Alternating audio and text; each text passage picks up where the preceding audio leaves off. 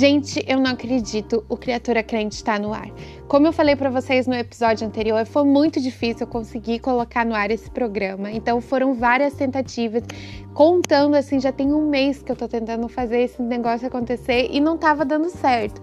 Mas Deus sabe das coisas, né? Às vezes não era para ter dado certo antes e tá dando certo agora primeiro episódio que eu quero fazer com vocês oficialmente, depois da gente ter apresentado a ideia do podcast e tal, vocês terem me conhecido um pouquinho, é falar sobre a base de tudo para o cristão, que é a Bíblia. Tá? A Bíblia é um livro muito, muito, muito, muito polêmico e eu vou começar explicando como que começou a ser escrita e porque eu acho que é importante você conhecer isso, se você acredita na Bíblia.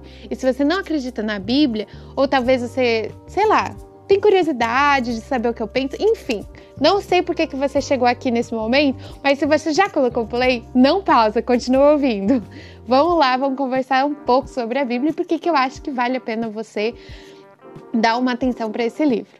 Ó, oh, a Bíblia não é um livro só, a primeira coisa, não é um livro só e não é um escritor só.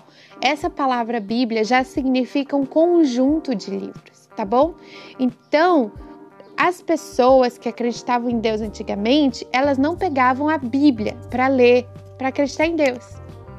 Elas usavam vários desses livros que hoje são a Bíblia, tá? E o primeiro livro, assim, o primeiro conjunto de livros que eles usavam, que já seria, entre aspas, uma Bíblia, são cinco livros escritos por Moisés, que é o Pentateuco, que até hoje você conhece, né? Ou não, não conhece, não sei. Mas eu acho que você já ouviu falar da Torá, que é um livro que os judeus usam para devoção é, espiritual. E a Torá, que é esse começo da Bíblia, ele já é um livro criado para ser um livro de religião. Ele tem histórias, ele tem registros, mas ele também conta rituais e práticas religiosas, tá bom? E ele foi escrito por Moisés. E eu acho que falar por que ele foi escrito por Moisés e não foi escrito por Adão ou não foi escrito por Abraão é interessante, porque pensa comigo. Moisés, ele é uma instituição política e religiosa. Adão, ele falava diretamente com Deus. Então Adão, ele por assim dizer, ele é um médio, ele é um profeta, porque ele tem essa relação direta. Ele andava no jardim do Éden e conversava com Deus. Abraão também conversou com Deus diretamente, inclusive fez um, um contrato com Deus, né? Então Abraão também é um profeta e ele fala diretamente com Deus. Só que Moisés, ele fala diretamente com Deus, mas ele tem capacidade acadêmica porque o Moisés estudou lá nas escolas do, do Egito, como se ele fosse realeza e tal. Então ele tem uma retórica, ele consegue construir as, as ideias dele com muita clareza, ele tem facilidade, já foi instruído em como usar a escrita e tal. Então ele tem essa capacidade acadêmica que Adão provavelmente não tinha, nem sei se existia escrita no tempo de Adão. E Abraão não, por, também não, porque Abraão era um andarilho, né? Além disso, o Moisés, ele tem várias pessoas sob domínio dele, entendeu? Ele exerce uma função política como líder do povo. Então, tudo que o Moisés falasse e essa conexão direta que ele tinha com Deus, ele tinha um monte de pessoas acreditando nele, uma, uma rede de influência muito grande. E Abraão não tinha, embora Abraão fosse uma pessoa rica e tal e tal, ele não tinha essa, esse poder político, espiritual dessa maneira como tinha Moisés. E Moisés, ele cria uma identidade de povo, entendeu? Antes de Moisés, esse povo de Deus que se torna Israel, né, que eram os hebreus, era simplesmente um povo que acampava por aí e estava indo seguindo a Deus desde a promessa que Deus tinha feito para Abraão, que ia levar eles para se tornar uma nação. Esse momento de Moisés é o berço dessa nação, entendeu? Moisés ele cria essa identidade social, essa identidade política com o povo escolhido, né, com o povo hebreu. Então eu acho isso super interessante, por isso eu acho que já no começo, nesses cinco primeiros livros, a Bíblia já estabelece, né, que é um livro de caráter religioso, político, social, né? Porque ali Moisés escreve a história desde o começo na criação, ele escreve a história de Abraão, ele escreve a história de José E ele também coloca algumas regras que as pessoas que são hebreus, que viram Israel, têm que seguir, né? Rituais, ele fala de sacrifício, ele fala de higiene, ele fala de comida, de dieta, enfim, ele, ele cria uma identidade tanto política quanto religiosa, certo? E histórica também. Então, quando Moisés escreve esse começo, ele não está contando em primeira pessoa o que aconteceu só na vida dele, ele também está contando o que aconteceu com Adão, que estava lá muitos anos antes dele. Ele conta o que aconteceu com Noé, que também veio muito antes dele, conta o que aconteceu com José, enfim. Ele vai contando essas histórias de outras pessoas que antecederam ele. Outra coisa é que quando Moisés escreve, ele não está sendo é, instigado assim por Deus, olha, usa essas palavras, usa essas ideias, usa... não, ele não tá. Ele está escrevendo da forma dele e Deus está permitindo que ele escreva, certo? Deus escreve só os dez mandamentos, né? Que ele escreve com o dedo dele, o resto Moisés escuta, Moisés conhece, Moisés sabe e aí vai escrevendo. Vocês conseguem entender comigo como é que funcionou? Mesmo assim, Moisés não tendo sido diretamente é, coordenado por Deus em como escrever, ele foi inspirado por Deus a escrever e foi Deus que proporcionou para ele todas essas oportunidades e capacidades para que ele conseguisse escrever esses primeiros cinco livros, certo? Que é o Pentateuco ou a Torá. Depois disso, a Bíblia ela continua e eu tenho outras outros escritores. Então, o, o povo de Israel se torna um poder político. Eu tenho reis, eu tenho o rei Davi, tenho o rei Salomão, e eles carregam esses rituais e carregam essa identidade social, essa identidade política que é o povo, o povo escolhido de Deus, né? O povo de Deus.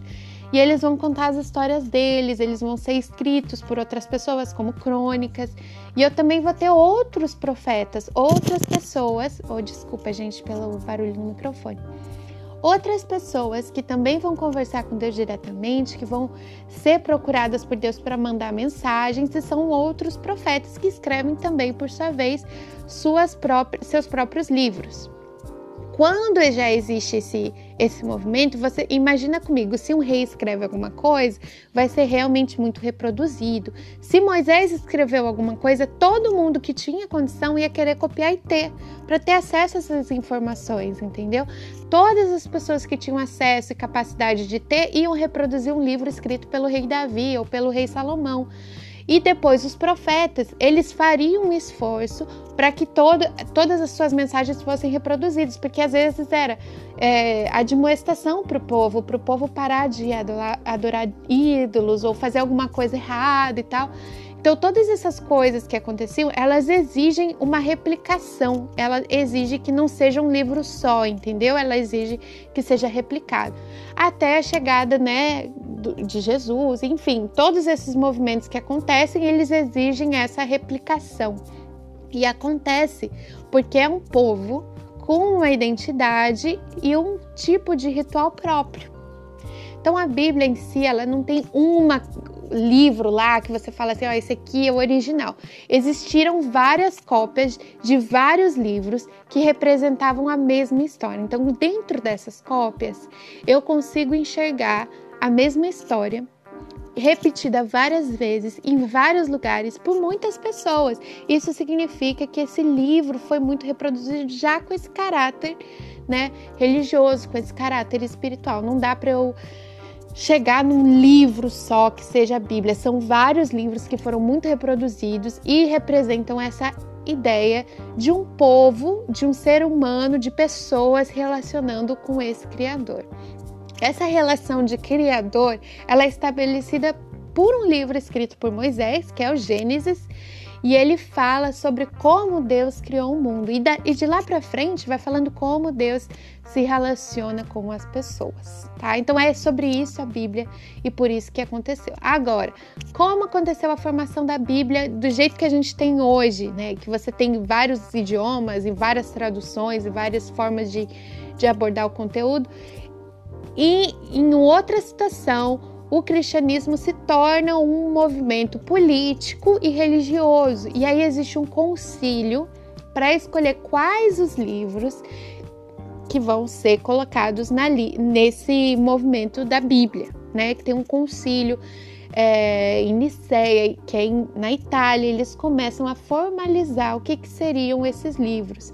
E eles escolhem os livros nesse critério. Ó, esses livros eles têm fazem menção um ao outro, contam a história desse povo, contam a história desse Deus, e todos esses livros fazem parte desses, é, desse emaranhado que seria a Bíblia, né? Eles um fala do outro. Alguns livros que existiam também falavam sobre Deus, outros livros também contavam essas histórias e outros livros poderiam fazer parte, né, da Bíblia. Só que por que, que alguns livros ficam de fora no cânone bíblico? Por que, que alguns livros não participam?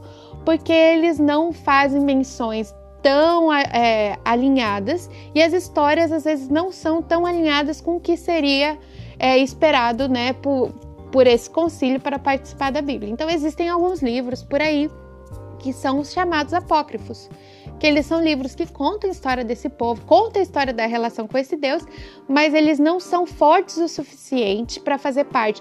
Eles não são tão reproduzidos, eles não são tão alinhados, então por isso eles ficam de fora, tá bom?